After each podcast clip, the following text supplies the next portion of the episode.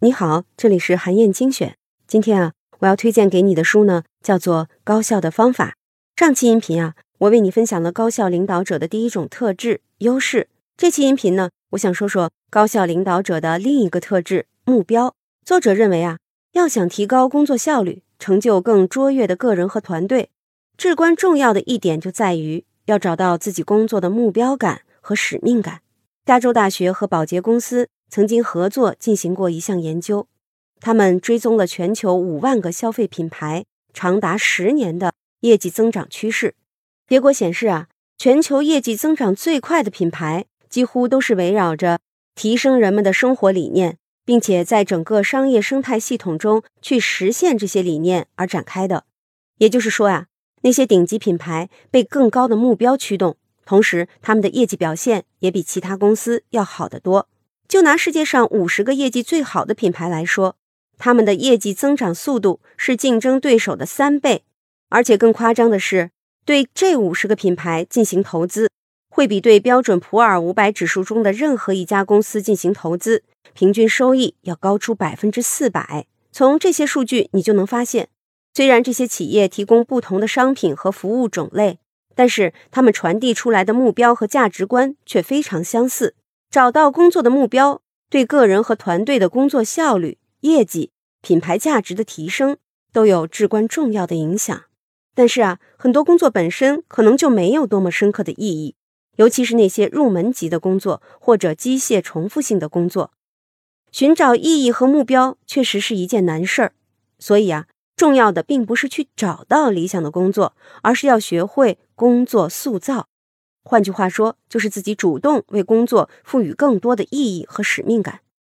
作者归纳了三种方法，可以帮助你找到并且提升工作的意义，分别是任务重塑、关系重塑和认知重塑。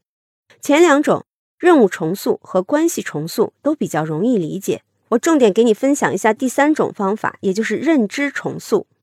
认知重塑呢，指的是主动改变对工作的看法，比如。图书管理员可以把自己的工作看成是有益于人类知识传播的崇高工作，而不仅仅是分类记录、整理上架的机械式劳动。从这个意义上来说呀，图书管理员就是用户的阅读咨询师，帮助阅读者更准、更快地找到自己需要的知识。换句话说呀，认知重塑其实就是给你的工作和职责找到新的名字。你可千万别小看这个新名字，它能给你带来重要的积极影响。比如，研究就发现，医院里的清洁工如果把自己的工作命名为“全面护理员”，他们就更会把自己做的普通基础的工作视为一种特殊的使命。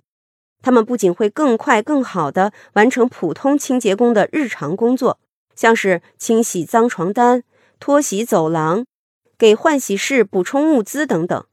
除此之外呢，他们会主动帮助医生、护士、病人家属做一些分外的工作，像是成为好的倾听者，尽力去安慰病人和家属；作为得力的助手，在护士为病人输液的时候，帮助病人保持平静；作为随时反馈的观察者，在清理便盆的时候，如果看到了异常迹象，会主动提醒护士。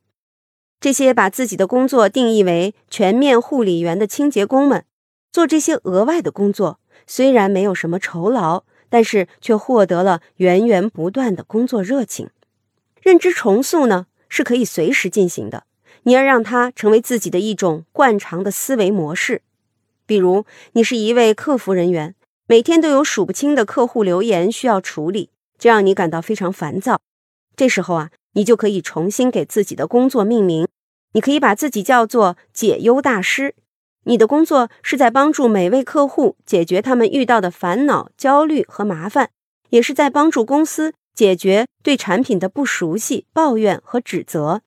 你的工作做好了，不仅可以让用户心情舒畅，还能提高产品满意度，甚至能对产品的改进提出关键性的意见。不论你是不是身在领导岗位，工作中其实都离不开一个核心思想，那就是要么自己努力做到最好。要么努力帮助别人做到最好。从这个角度出发，个人的发展和领导力的培养其实就是一回事儿。